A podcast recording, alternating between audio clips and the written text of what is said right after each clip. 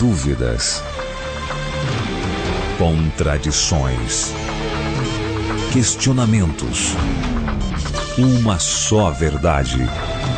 A palavra de Deus. Na mira da verdade. Olá, seja muito bem-vindo. Estamos começando o programa Na Mira da Verdade. Já estamos preparados aqui, professor Leandro Quadros e eu. E aí, professor, tudo bem? Tudo bem, amigo Tito. Estou aqui, amigo ouvinte, antes de começar o programa, estudando para gravar o Lições da Bíblia no rádio. Olha Terminei aí. agora. Na sequência, então, já tem a gravação do Lições da Bíblia, professor? Temos gravação do Lições da Bíblia. Mas que bom estarmos em mais um Na Mira para estudarmos a palavra de Deus e respondermos as dúvidas dos nossos ouvintes. Muito bem, e você que está nos ouvindo aí, obrigado pela sua audiência. E eu sempre tenho dito no programa da TV e aqui também na rádio: quem faz o programa são vocês. A sua pergunta, os seus questionamentos é que fazem o programa acontecer. Portanto, participe mandando a sua dúvida pra gente e vamos colocar o professor aqui, ó, na mira da verdade, porque ele tem que responder baseando-se na palavra de Deus, tá bom? Para você participar do nosso programa de hoje, você pode mandar as suas perguntas através do nosso WhatsApp. O número é 12 98151 0081. Participe mandando a sua dúvida pra gente. Ou então, se você está na internet aí, você pode acompanhar-nos através do nosso canal do YouTube, youtube.com/barra Novo Tempo Rádio. E também pode participar mandando as suas perguntas pra gente, tá bom? Então, mande lá suas perguntas e vamos começar o programa. Professor, a primeira pergunta que já está chegando aqui na minha mão, é, quem mandou ela foi. Deixa eu ver se tem um nome aqui. Ah, é o Marcelo. Ele é de Santo Antônio da Patrulha, Rio Grande do Sul, e ele pergunta o seguinte: Gostaria de saber o motivo pelo qual os, os adventistas não comem carne de porco e outros animais, mesmo depois de Cristo dizer que o alimento não torna uma pessoa impura e o que todos os tipos de alimentos podem ser comidos, de acordo com Marcos 7, 14 até o 23. Vamos ver lá o que está dizendo Marcos 14, de 7 a 23, professor. Está dizendo o seguinte. Deixa eu ver aqui, Marcos 7, 14. Escutem todos os que, o que vou dizer e entendam. Jesus falando, professor. Tudo o que vem de fora e entra numa pessoa não faz com que ela fique impura, mas o que sai de dentro, isto é, do coração da pessoa, é que faz com que ela fica impura. E depois ele continuou dizendo a partir do verso 18: Vocês não são, vocês são como os outros, não entendem nada. Aquilo que entra pela boca da pessoa não pode fazê-la ficar impura, porque não vai para o coração, mas para o estômago, e depois sai do corpo. Com isso, Jesus quis dizer que todos os tipos de alimentos podem ser comidos. Isto é o que está escrito na palavra de Deus, meu amigo. Como é que você se sai dessa? Precisamos, amigo ouvinte, entender que Jesus estava aqui discutindo o assunto com fariseus. Se Jesus estava discutindo o assunto com fariseus, é óbvio que a questão de carnes imundas não estava aqui em questão, porque não existia carne imunda na mesa deles. A questão aqui era outra. Por exemplo, nos versos 1 a 3, percebemos em que contexto Jesus considerou puros todos os alimentos. Nós não podemos tirar o texto do seu contexto, do contrário, vamos tirar uma conclusão humana, equivocada e que não vai, obviamente, abençoar, beneficiar a nossa vida espiritual.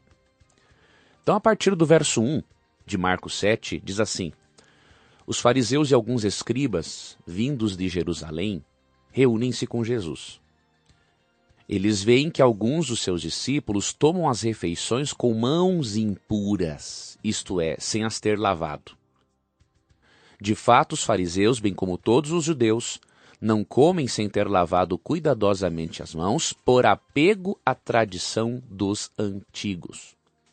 Ao voltar do mercado, eles não comem sem ter feito abluções, que é mergulhar as mãos na água várias vezes. E há muitas outras práticas tradicionais a que estão apegados. Lavagens rituais de taças, dos jarros e dos pratos. Os fariseus e os escribas perguntam, pois, a Jesus: Por que teus discípulos não procedem de acordo com a tradição dos antigos, mas tomam as refeições com mãos impuras? Lendo o texto, de uma forma tranquila, amigo ouvinte.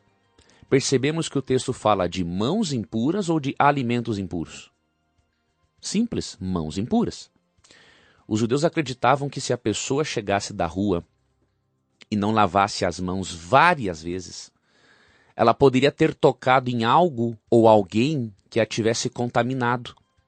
E, consequentemente, comendo com as mãos por lavar, isso traria uma contaminação interna espiritual para o indivíduo.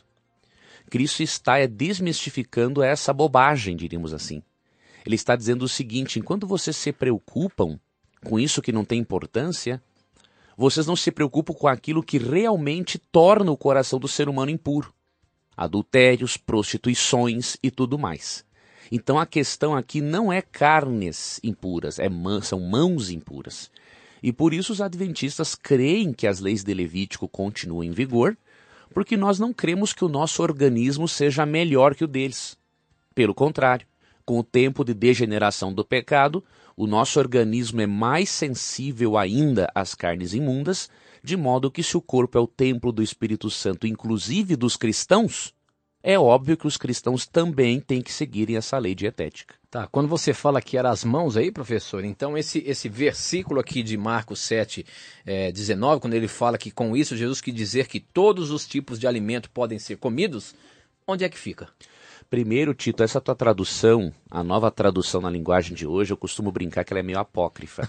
ah, é? Né? Então, o tradutor. Como é que tá aí? Lê para mim então no verso 19. Oh, eu tô brincando, não estou ofendendo a tradução da Sociedade Bíblica, que para mim é um trabalho espetacular, né? Mas é uma tradução livre. Em alguns textos realmente não, tem algumas não... coisas que. Para estudo bíblico não dá esse tipo de tradução, por quê? O que é tradução livre? O tradutor traduz interpretando. Ok. Ele não traduz como está ali. Né? Então, na verdade. O, versículo 19. O versículo 19 está assim, ó. É, com isso ele declarava que todos os alimentos são puros. Aí tá todos os tipos de alimentos podem são puros. ser comidos. Exatamente. Então, então é diferente. é diferente. Então aqui ele está dizendo o seguinte: todos os alimentos são puros, independente de comer por lavar as mãos ou não. O texto paralelo, Tito, uhum. de Mateus 15, 20 deixa mais claro ainda isso. Esse é um texto paralelo de Marcos 7, 19. Exatamente, é o mesmo problema né, sendo tratado, só que aqui tem umas palavras, umas informações mais claras ainda. Ó. O verso 20, por exemplo, depois de falar dos homicídios, dos adultérios, dos roubos, tudo que torna realmente a pessoa impura, o verso 15 de Mateus 15 diz assim: ó, Aí está o que torna o homem impuro, mas Comer sem ter lavado as mãos não torna o homem impuro. Então é muito claro. Ele não está dizendo, mas comer carne de porco, comer frutos do mar não torna o homem impuro. Não, nada a ver. Mas o comer sem ter lavado as mãos não torna o homem impuro. Então, esta é a questão discutida e, obviamente, um irmão de outra igreja se não considerar este contexto, ele vai acabar colocando aí contradições na palavra de Deus. Ok, muito bem. Você pode participar mandando as suas perguntas para a gente através do nosso WhatsApp. O número é 12 981510081 98151 981510081 e também através do YouTube. O nosso canal do YouTube é youtube.com barra Novo Tempo Rádio, tá bom? Participe, mande suas perguntas pra gente. Bom, nós estamos em um momento de um momento promocional do livro evangelístico de 2016 que a Novo Tempo e toda a Igreja Adventista está promovendo. E vai ter uma grande distribuição, uma distribuição em massa em todo o país no dia 14 de maio, sábado que vem, não é isso, professor? E olha que bênção, Tito. A Igreja Adventista Sétimo Dia dará este material gratuitamente para todas as pessoas. Exatamente, por isso que a gente aproveita para você e já, já, já, já apela a você. Você vai ver alguém chegando para você entregando o livro Esperança Viva. Você que está no YouTube aí pode ver o livrinho. Eu estou aqui com ele, com ele em minhas mãos e você vai ter a chance de receber esse livro qualquer pessoa, todas as pessoas no Brasil poderão receber o livro gratuitamente é, Esperança Viva. Então, a gente já quer fazer um apelo para você, ó. Fique com o coração aberto, que com certeza sábado, dia 14, você vai ver muita e muita gente distribuindo esse livrinho A Esperança Viva, né, professor? Tito, o livro, pode Desculpa, falar, Tito e professor, e se alguém quiser, alguém que está ouvindo a gente, quiser também ser um, um multiplicador, distribuir, o- Opa. ajudar na distribuição do livro e ter o dele também. Olha só, hoje nós já estamos liberando é, em arquivo PDF, se você já quiser baixar para ver o livro. Para conhecê-lo. Mas ele vai ser distribuído em massa no dia 14. Uhum. Tá? Então, na- em todas as cidades do Brasil, com certeza vai ter uma grande campanha de distribuição desse livrinho aqui. O endereço para você baixar o livro, se você quiser já dar uma olhadinha uma olhadela é, no arquivo PDF, é, o endereço é livro.esperanca.com.br. Lá você vai poder baixar o livro Esperança Viva e na- no sábado você vai ter a chance de receber em suas mãos o livrinho Esperança Viva gratuitamente. É ou não é, professor? É isso aí. Eu queria dar um recado com muito carinho aos nossos irmãos testemunhas de Jeová. Sim. Por quê? Muitas vezes nossos irmãos são ensinados, treinados a não receber literatura de outras igrejas. Ah, é, professor? Eu quero dizer para você, meu querido irmão, abra o seu coração, receba essa literatura. Esse livro foi escrito pelo pastor Ivan Saraiva. Com certeza, Deus, ou Jeová, como você preferir, terá coisas importantes para revelar para você. Então não diga não ao livro simplesmente porque não foi escrito pela sua denominação religiosa. Aceite esse presente, porque Deus terá coisas muito boas para ensinar para você também, tá bom? Veja só, a gente, esse livro aqui é um livro interdenominacional. Ele está falando apenas da palavra de Deus. Não é, não, não tem nada aqui é, forçando você para nada. Simplesmente é sobre o amor de Deus, é sobre verdades eternas que estão contidas na palavra de Deus. Se você tem curiosidade, se você quer conhecer mais sobre a palavra de Deus, essa é uma grande oportunidade. E todos os anos nós promovemos um, um livro missionário onde a Igreja Adventista se mobiliza e distribui milhões e milhões de livros gratuitamente. Então, para você receber esse livro aí, esteja de coração aberto. No sábado, dia 14, estaremos eh, distribuindo gratuitamente em todas as cidades do Brasil, tá bom?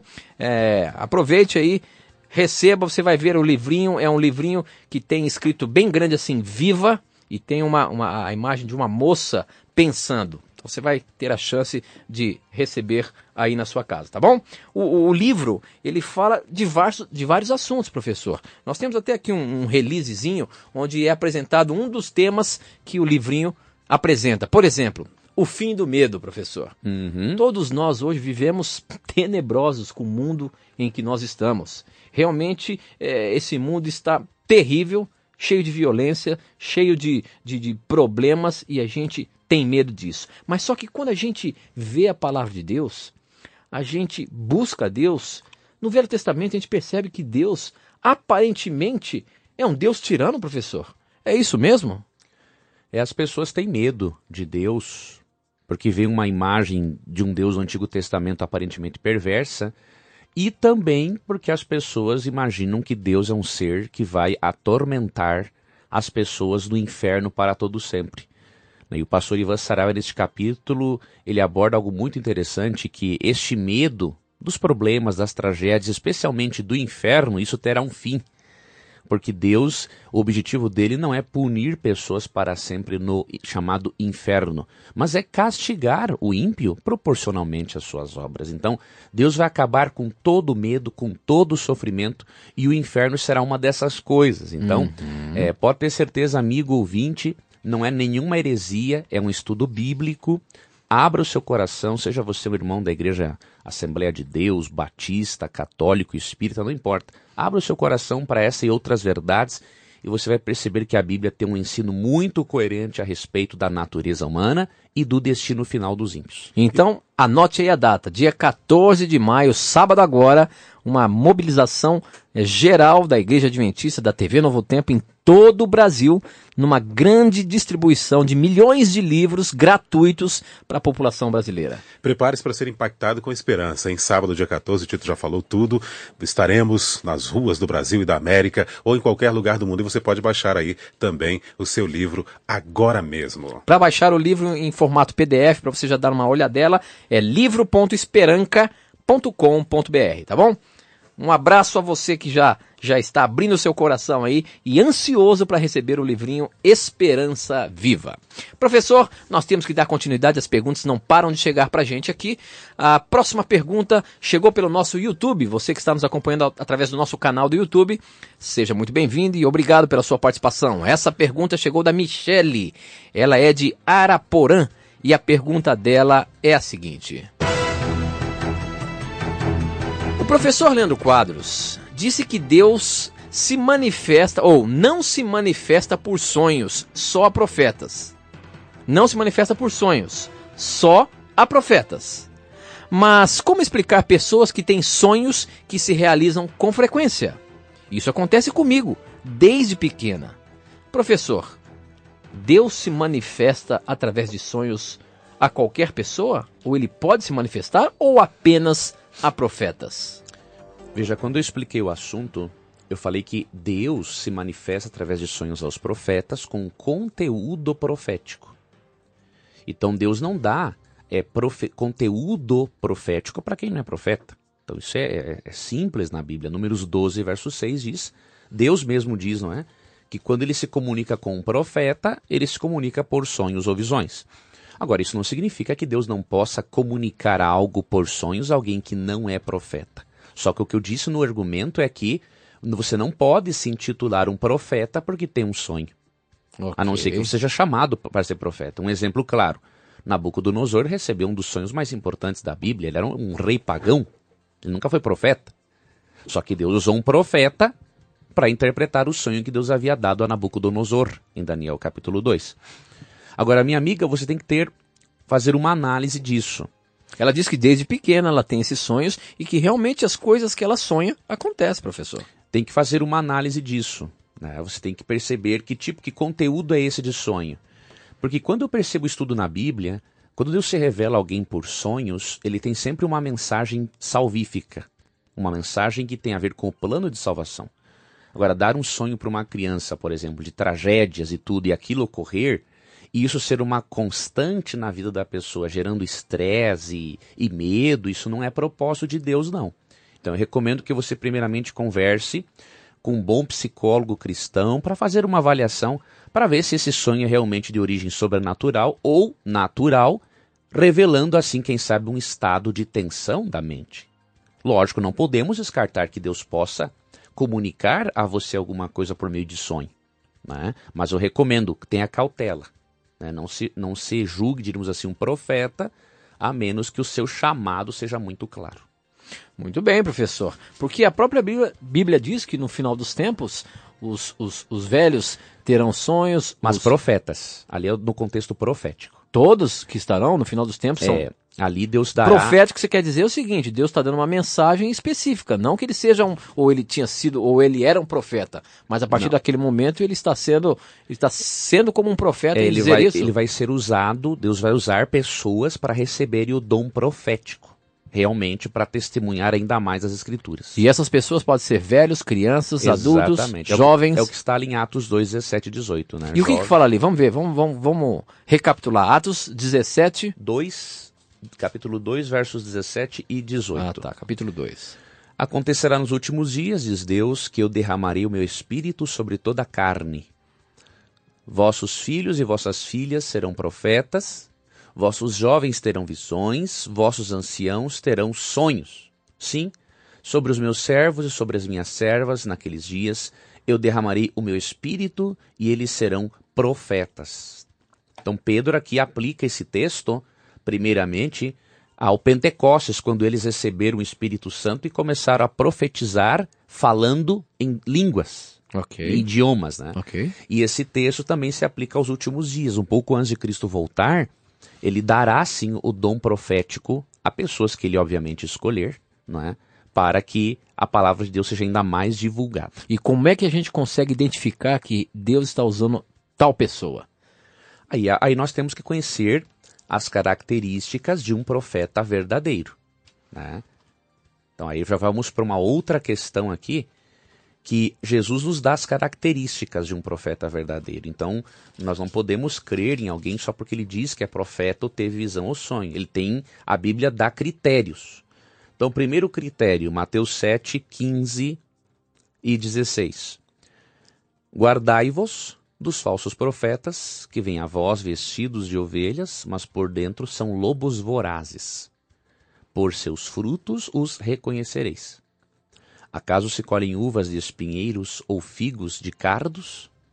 Assim toda árvore boa produz bons frutos, mas a árvore doente produz maus frutos. Então, a primeira coisa, veja se o estilo de vida do profeta condiz com aquilo que está na Bíblia. Uhum, uhum. Então, um profeta verdadeiro, ele não pode ser hipócrita. Ele é pecador, óbvio. Não existe ser humano que não seja pecador. Mas ele não é hipócrita. Ele prega uma coisa e vive outra. Uhum. Então, primeira característica. A segunda característica a avaliarmos na vida de alguém que se diz ser profeta é a de Isaías 8, 19 e 20. E essa aqui é assim uma das mais importantes a considerarmos. Isaías 8, 19 e 20. 19 e 20 diz assim: E se vos disserem, consultai os que praticam a adivinhação, os que assobiam e murmuram, não deve um povo consultar deuses, os mortos, em favor dos vivos? A lei e ao testemunho. Se eles não falarem desta maneira, jamais verão a alva. Ou seja, Deus falou aqui que se alguém pedir para vocês consultarem um adivinhador ou um médium, vocês não devem fazer isso. Antes, vocês devem consultar a lei e ao testemunho. Ou seja, um profeta verdadeiro ele nunca vai contradizer as revelações dos profetas anteriores, ou seja, os profetas bíblicos. Se ele vier com uma revelação dizendo assim: Ah, Deus me revelou. Um exemplo. Deus me revelou que o novo dia de guarda é o domingo. Já saiba que é um profeta falso. Porque um profeta verdadeiro não contradiz a revelação dos profetas anteriores. Deus não trabalha com revelações contraditórias. Deus trabalha com revelação progressiva. Ele lança mais luz sobre aquela luz que já tínhamos. Uhum. Mas ele não traz uma nova luz que contradiga tudo aquilo que ele ensinou. Uhum. Outra característica é a de Jeremias 28:9, o que o profeta prediz tem que se cumprir, obviamente. E há uma outra característica de 1 João 4, 1 a 4. O profeta verdadeiro tem que crer na encarnação de Jesus Cristo e, obviamente, consequentemente, na divindade de Jesus. Negou a encarnação de Cristo ou sua divindade, já é um profeta falso. Então, resumindo, Tito, a única forma de saber se um profeta é de Deus ou não é estudando a Bíblia. Quem não estudar a Bíblia vai para o brejo. vai se perder. Por quê? Não tem outra maneira. Quem não conhecer os critérios bíblicos para distinguir entre a verdade e o erro vai ser enganado e não tem como. E a Bíblia diz, né, que no final dos tempos, Satanás vai enganar, se possível, até os escolhidos. E Jesus fala isso no contexto dos falsos profetas. Ele fala ali em Mateus 24, 24, né, que se possível for, enganaria os próprios escolhidos. Então, quem não estudar a Bíblia, amigo Tito, infelizmente, vai ser enganado pelo diabo. Ok, muito bem. Participe do programa, vamos juntos estudar a palavra de Deus. Para você mandar a sua pergunta para a gente, o número é pelo nosso WhatsApp, hein? É facinho, o número é 12 981510081. Mande a sua pergunta para a gente, a gente recebe aqui instantaneamente. Ou através do nosso canal no YouTube, youtube.com barra Novo Tempo Rádio, como por exemplo o Rafael Leal de Campinas pergunta. Professor Leandro, o senhor diz que Deus aceitou a poligamia e hoje não mais. Onde está na Bíblia que Deus permitia a poligamia e hoje não mais? Veja, querido ouvinte, eu não falei que Deus aceitou, eu falei que Deus tolerou. É diferente. Deus não aceita a transgressão dos seus princípios. Né? Deus, de acordo com Gênesis 2, 22 a 24, Deus criou o casamento monogâmico. Só que depois a humanidade se corrompeu. A humanidade se corrompeu e, obviamente, a poligamia surgiu como uma consequência da corrupção da humanidade. Agora, a tolerância de Deus, veja, não a aceitação, a tolerância por sua misericórdia e para, inclusive, ajudar o povo com o passar do tempo a se desviciar, diríamos assim, dessa prática, você percebe em todos os personagens bíblicos. Por exemplo, Abraão. Você vê Abraão, ele não tinha só uma esposa, ele tinha quatro. E você percebe que Deus, mesmo tendo tolerado, Deus não aprovou. Tanto que quando Abraão, quando chega o momento, Deus teve que pedir para Abraão mandar Ismael embora, porque ele não era o filho da aliança, não era propósito de Deus que ficasse ali é, quatro mulheres, uma competindo com a outra a atenção do marido. Deus não mandou ele largar as quatro. Por quê? Mas quem eram as quatro, professor? A gente ouve falar muito que tinha Agar, que era, era outra, a serva de Sara. Era Sara, Agar, uma serva de Sara e outra serva de Agar. Todas essas eram mulheres dele. Todas eram mulheres dele. E você percebe o seguinte: elas disputavam o marido. E além da disputa, você vê que a, a, disputa entre os irmãos era muito grande, porque é, uns eram filhos de uma mãe, outros de outra, outros de outra. Então, as brigas eram muito mais intensas. Então, Abraão colheu um preço. Agora, Deus não mandou deixar delas porque ficar só com uma. Naquele contexto, quando ah, uma mulher era deixada, ela perdia todos os direitos familiares, os filhos perdiam qualquer direito à herança. Então Deus, nessa situação emergencial, ele tolerava, permitia sim que ele escolhesse os erros, as consequências dos seus erros, até para educá-los a não fazer mais isso. Então nós não podemos confundir os termos. Aceitar é uma coisa, tolerar na sua misericórdia é outra bem diferente. Ok, muito bem. Nosso tempo está correndo, nós temos que ir para o intervalo, mas aproveite o intervalo, faça uma boa pergunta, manda para gente. Não sai daí não, a gente volta já já. Na mira da verdade. Já estamos de volta, são 10 horas e 35 minutos, estamos ao vivo aqui pela Rede de Rádios Novo Tempo. E eu queria dizer para você que você pode participar mandando suas perguntas para a gente instantaneamente. Você pode mandar a sua pergunta através do WhatsApp. O número é 12 98151 0081. Você cadastra aí no seu WhatsApp e manda sua pergunta pra gente que eu recebo aqui na hora. Ou então através do nosso canal, nosso canal do YouTube, youtube.com/barra Novo Tempo Rádio. Participe e mande as suas perguntas pra gente, tá bom?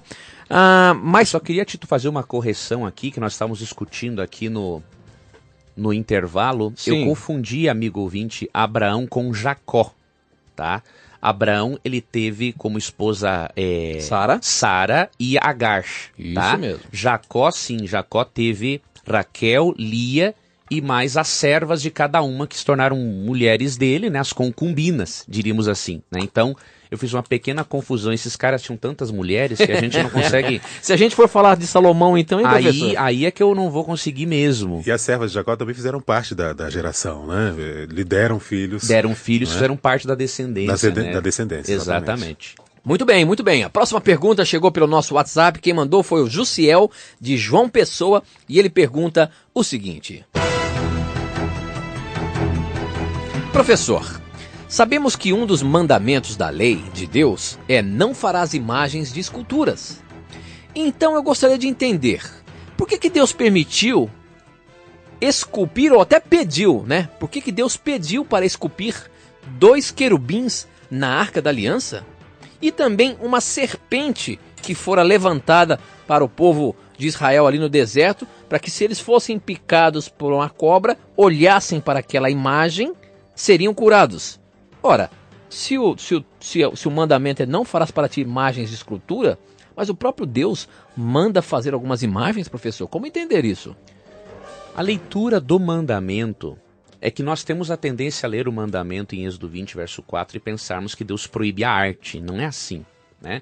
Se você ler com atenção o texto, vai lhe ajudar, amigo 20, aqui. Ó. Êxodo capítulo 20, verso 4. Não farás para ti imagem de escultura, nem semelhança alguma do que há em cima nos céus, nem embaixo na terra, nem nas águas debaixo da terra. Agora tem que ler, temos que ler o verso 5. Não as adorarás, nem lhes darás culto, porque eu sou o Senhor teu Deus. Então Deus pede para não fazer imagens e adorá-la ou venerá-la. Deus não é contra a arte em si mesmo, tanto que ele pediu para fazer os querubins, e tanto que nós vemos em Êxodo 35, 30 a 35, que Deus deu o dom para a Oliabe, não é? Fazer todo tipo de arte. Sem contar que os querubins, amigo ouvinte, ficavam aonde no santuário? No lugar santíssimo. Quem somente poderia entrar no lugar santíssimo? O sumo sacerdote. Então os querubins não eram para adoração. Ninguém podia entrar dentro do lugar santíssimo para adorar ou se ajoelhar diante dos querubins. Agora, e no contexto né? da serpente que foi que Deus pediu para que fizesse? A serpente Ali não era uma questão de arte, certo? Não era arte, mas era uma questão de fé. Né? Então o que acontece? Em segundo Reis, ou melhor, em Números 21, 8 e 9, você percebe que eles estavam sendo mordidos por cobras. serpentes, cobras no deserto. Então Deus pediu que todo aquele que olhasse para aquela imagem tivesse fé suficiente, ele seria curado daquilo. Mas não era uma adoração. Como que Jesus pegou nós temos que fazer uma análise. Como Não, que Jesus tô... interpretou o evento? O amigo da, do, do, do, do, YouTube já tá vendo que eu tô esfregando as minhas mãos aqui, professor. Não tem problema. Eu já vou te metralhar agora. Vamos ver como Jesus interpretou o evento. Né? Se Jesus interpretou o evento de uma forma, quem é que é o nosso intérprete autorizado da Bíblia? Jesus. É Jesus. Então vamos okay. ver como Jesus interpretou. Mas você disse que pela fé eles eram curados. Sim. Ora, se tem uma imagem de escultura e eu acredito é, no meu santinho ali, e eu tenho fé que eu vou ser curado, não é a mesma coisa? Não é porque Deus não mandou fazer isso. A serpente de bronze foi num contexto em que Deus claramente ordenou: olhe e eu vou curar você. O santo é diferente. A pessoa tem fé num santo que vai curar alguém, não é Deus. Ok. É bem diferente. Ali é Deus envolvido na história. E como que Jesus interpretou João 3, 14 e 15? Ou melhor, o evento em João 3, 14 e 15. E do modo por que Moisés levantou a serpente no deserto, assim importa que o filho do homem seja levantado, para que todo aquele que nele crê tenha a vida eterna. A serpente era um símbolo do próprio Cristo. Na sua condição pecaminosa, física, na verdade, não interna, porque Cristo era perfeito, Deus escolheu uma serpente para simbolizar o próprio Cristo na sua condição encarnada. Assim como a serpente atraiu os olhares de Eva, né, para as pessoas ali no deserto, para okay. as pessoas, e assim como a ser... Calma, espera, deixa, eu, deixa, eu, deixa eu explicar eu o assunto primeiro. Assim como a serpente simbolizava naquele aspecto Cristo na sua natureza divina humana e atraiu as pessoas, Cristo também ao ser levantado na cruz atrairia. indo para sua questão, calma, não falei a serpente ainda. era um símbolo de Satanás. Exatamente. Foi Satanás que, que, que tentou Eva através de uma serpente. E qual é o problema? O próprio diabo não é chamado de leão e Jesus também não é chamado de leão da tribo de Judá? Não tem problema nenhum. O mesmo simbolismo pode se referir na Bíblia a seres antagônicos.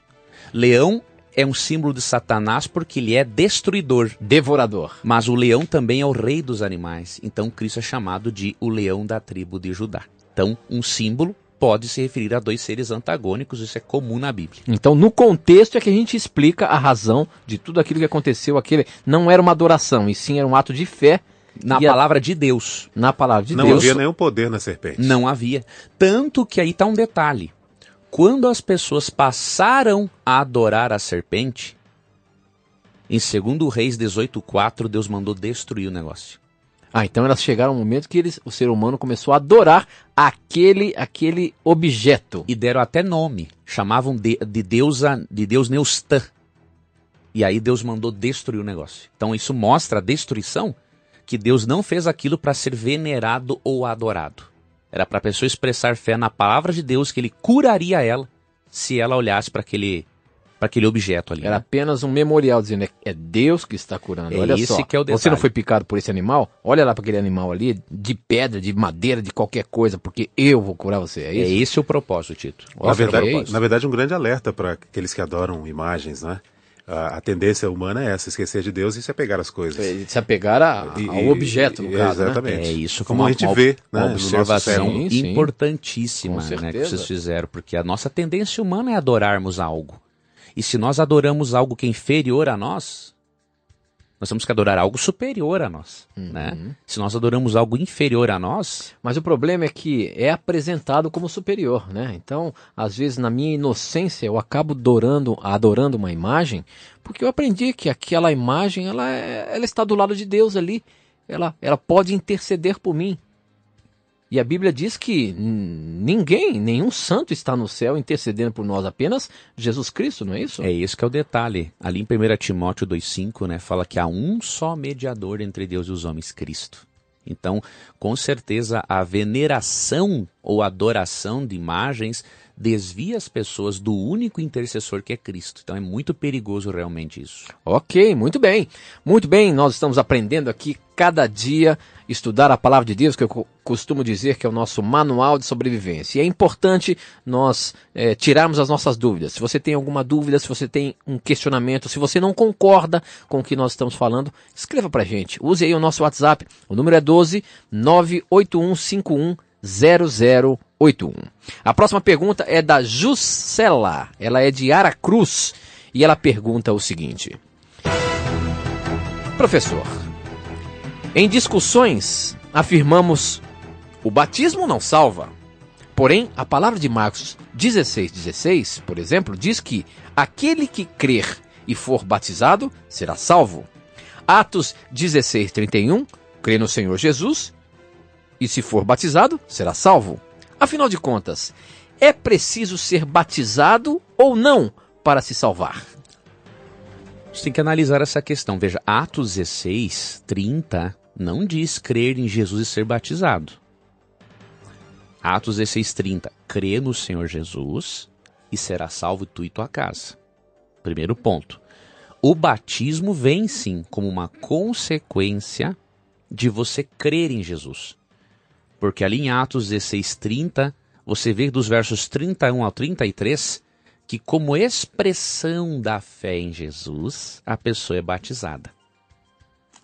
O batismo, ele marca a entrada do indivíduo no corpo de Cristo, que é a igreja. Agora, a partir do momento que ele exerceu fé em Jesus Cristo e o aceita como Salvador, ele é perdoado.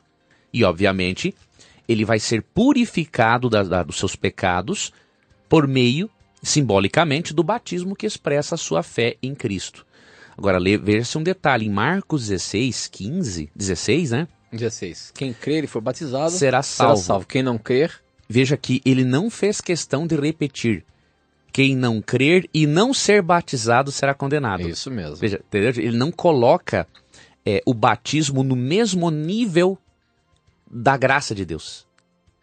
né? Então, o batismo é importante, é óbvio. Uma pessoa, Tito, que tem cons- é, condições de expressar a fé em Jesus por meio do batismo e não o faz, ela está, na verdade, demonstrando que ela não tem toda essa fé assim. Uhum. Não é? E A- nem esse compromisso. e nesse compromisso. Então aí é um detalhe. Agora, um outro exemplo, o ladrão na cruz. Né? Ele creu em Jesus, mas não foi batizado. E Jesus prometeu o paraíso para ele. Ele estava numa circunstância, ele não tinha como ser batizado para expressar fé. Mas Jesus conhece o coração do indivíduo. né? Então, é, devemos analisar cada caso, é um caso. É, e a gente não pode usar como muleta, né? Bom, É. Jesus conhece meu coração, eu não preciso me batizar. Ele sabe que eu sou sincero e que eu o amo. Ele sabe. Mas na verdade, a partir do momento que você conheceu a verdade, E ele sabe ainda que até por trás desse discurso pode ter uma um desejo de não ter um compromisso, como você falou antes, sim, né? Às sim. vezes o cara de- alega, né? Não, eu não vou ser batizado porque Deus conhece o meu coração, mas ele não quer um compromisso com Cristo. Aí é diferente. Mas a Juscela pergunta ainda: esse, esse batismo que a Bíblia relata é, é um outro batismo ou é realmente o batismo que a gente que a gente está vendo, a imersão na água? É a imersão na água. A Bíblia, amigo ouvinte, não reconhece outro batismo como válido. tá? A palavra batismo no grego bíblico, baptizo, significa mergulhar, afundar. Mas quando ela fala aqui, quando cita os dois textos, não estava falando também do batismo do Espírito Santo? Não, ali, ali é o batismo mesmo. Quando ela menciona Marcos 16 e Atos 2, ali são realmente os batismos por mergulhar na água. E como consequência, em Atos 2,38 diz Sede, uh, sejam batizados e recebereis o dom do Espírito Santo. Então, o Espírito Santo seria dado já imediatamente junto com o batismo nas águas. Esse é o contexto. Até porque ali, um pouquinho depois, você percebe que houve um acréscimo na igreja de quase 3 mil pessoas. Então, foi batismo mesmo. Foi o batismo nas águas. Muito bem. Próxima pergunta chegou através do nosso canal no YouTube. Quem mandou foi o Jeremias Cerqueira. Ele é de Coração de Maria e a pergunta dele é a seguinte. Olá, professor. Olá, Tito. A minha pergunta é a seguinte: Tenho um problema de convulsão. Soube essa semana que em alguns lugares estão usando a maconha como remédio para controlar as crises. Se no futuro um médico me recomendar um remédio desses, o que eu devo fazer, professor? Veja, meu irmão, aí envolve uma questão ética. Nós não podemos dizer que a maconha não possa ter um uso medicinal, nós não temos prova disso ainda. Se for comprovado que ela tenha um uso medicinal e que isso não seja algo viciante que entorpeça a mente do indivíduo, claro. a medicina pode, né, Com Tito? certeza. Criar um, um, medicamento. Assim como qualquer outra droga que a gente usa, algum outro medicamento. Exato. E também tem os mesmos princípios. Por exemplo, tem, a, tem gente que é viciada em heroína. Uhum. Ou morfina, né? Só que tem o seu uso dentro da medicina. A morfina é necessária, por exemplo, num caso de câncer terminal, Exatamente. onde as dores são terríveis e tem que ser medicado. Tem Isso não quer dizer usado. que ele está que ele sendo está... um drogado. Exato, né? exato. Então, meu irmão, é óbvio, se o recurso científico criar um medicamento, né? Uhum que saiu dessa planta. Da base da maconha. Da, da planta, né? E que não está entorpecendo sua mente te viciando, é diferente de uma pessoa que está fumando ali, entorpecendo a mente, se viciando e acabando com a própria vida, né? Com certeza. Muito bem. Você pode participar mandando suas perguntas pelo WhatsApp, o número é 12 981510081, pelo YouTube, youtube.com barra Novo Tempo Rádio e faz, participe do programa e faça o programa acontecer. O José Guzo, ele, ele está falando de São Paulo. A pergunta dele é a seguinte.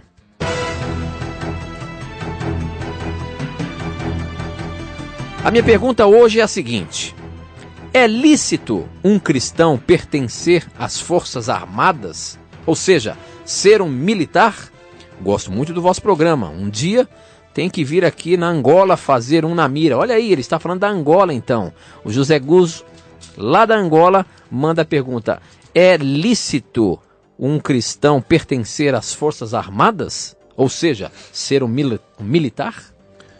Biblicamente, não há problema algum em relação a isso. Lógico, há algumas questões que nós vamos avaliar, mas em Lucas 3,14, você sabe, amigo ouvinte, que João Batista ele não tinha medo de chamar o pecado pelo nome. E quando os soldados romanos se aproximaram de, dele e perguntaram o seguinte, ó, também soldados lhe perguntaram: "E nós que faremos?" Se a profissão militar fosse ilícita, do ponto de vista bíblico, com certeza João Batista teria descido a lenha. Saiam. Mas não foi isso que João Batista fez. Ele falou o seguinte: A ninguém maltrateis, não deis denúncia falsa e contentai-vos com vosso salário. João Batista simplesmente ensinou que o militar tem que ter essas qualidades aqui. Não maltratar pessoas. Obviamente, tem momentos em que tem que mesmo pegar o bandido, isso é diferente, mas aqui é não maltratar pessoas necessariamente. Não fazer denúncia falsa e contentar com seu salário no sentido de não se corromper querendo é, fazer agora parte de, do crime para você poder é, ter mais dinheiro ainda. Então, esses são os conselhos de João Batista. Então, não há nenhum problema. Agora, é óbvio que se tiver uma guerra, o ideal é que o cristão opte pelo princípio de não combatência. Os adventistas do sétimo dia não participam da combatência. Se tiver uma guerra, eles vão como auxiliares, Missionar, missio- é, ajudar é, médicos. pessoas, é médicos, mas não combatem nesse contexto. né? Agora, não tem nada na Bíblia que proíba a pessoa de ser um militar. Pelo contrário, uma, uma profissão é, criada por Deus. Deus precisa dos militares para refrear o crime. Né? Ok, muito bem, professor. A próxima pergunta é de um anônimo e ela diz o seguinte: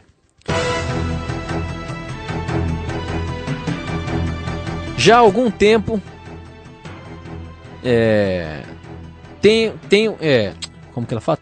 Já tento há algum tempo tê-la esclarecida, por isso me perturba demais. Por favor, pesquem a minha pergunta. Sempre acompanho na mira da verdade através, é, pelo rádio, através da internet. Sou de Campos, no Rio de Janeiro, e não gostaria de ter meu nome revelado. A pergunta é a seguinte: O que, que a Bíblia fala sobre o divórcio e novo casamento?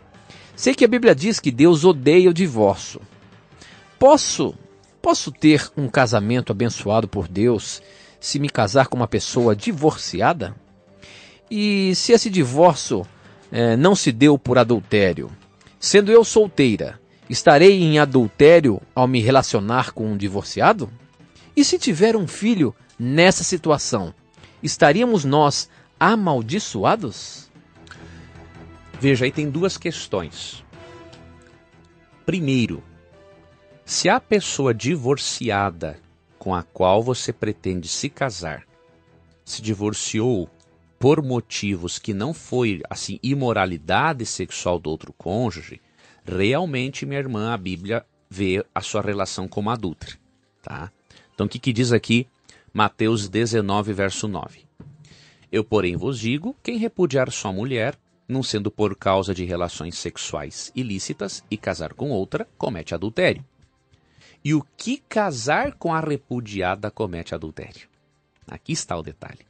Então, se a pessoa divorciada divorciou-se porque, obviamente, houve imoralidade sexual na relação, ela é livre para o novo matrimônio. Não tem problema você casar com uma pessoa divorciada se ela está dentro dessas circunstâncias bíblicas, né? Agora, se a pessoa se divorciou não sendo por adultério, não há dúvidas, minha irmã. À luz de Mateus 19,9, você estará também adultério. E a igreja terá que disciplinar você por isso. Não tem outra alternativa. Agora, caso vocês venham a ter filhos, né, você decida, não, eu vou entrar nesse adultério, vou casar com ele e tudo mais, vou ser disciplinada e tudo mais. Já caso você decida, isso não significa que Deus vai amaldiçoar os seus filhos. Não tem nada a ver isso. Você colherá, sim, as consequências do seu erro. Mas Deus não vai amaldiçoar os seus filhos. A questão é a Não seguinte: existe isso. talvez eu não conhecia a verdade. Já me relacionava com, com um divorciado, me casei com ele. Nem sabia da Bíblia. O que, Sim. que é Bíblia. Só que agora eu estou conhecendo a verdade estou Bom, e foi vendo. muito bom você Eu abordar estou isso. conhecendo. Então, será que eu estou em pecado? Será que tem uma maldição de Deus no, no nosso lar, na nossa vida? Porque eu era solteira, me casei com ele eh, divorciado, não foi por adultério, mas ninguém sabia disso. Como é que fica a minha situação? Aí nós temos que crer no perdão de Deus. né? A Bíblia não diz também que tem muitos cristãos que pensam que existe o chamado adultério eterno, né? Aham. Né, o Que é um indivíduo- pecado de morte. É um- E algumas igrejas eh, pregam isso, que realmente o adultério é um pecado de morte. E aí o pessoal ensina, por exemplo, que a pessoa que está numa relação aí de muitos anos, que a pessoa já tentou remediar a situação com Deus, né? Diz que a pessoa está eternamente em adultério. Também não é assim. Nós temos que analisar, eu não vou ler agora aqui, segundo Samuel 11 e 12. Davi adulterou com Batseba, pagou o preço, mas ela continuou com Davi e Deus perdoou Davi, tanto que da descendência deles, ela é mencionada na genealogia de Jesus Cristo. Olha só. Né? Então Deus pode sim perdoar, amigo ouvinte. Agora, siga sua vida adiante e siga o conselho de Cristo em João 5,14. Muito bem, nós temos ainda dois minutinhos, professor. Eu quero botar mais uma pergunta na mira. Quem mandou foi o Leonardo, ele é de Pouso Alegre, é, através do YouTube, e a pergunta dele é a seguinte: Me questionaram o seguinte: Se quando morremos não temos consciência de nada e aguardamos a volta de Cristo, podemos dizer então que Moisés já está no céu, devido ele ter aparecido no corpo glorificado?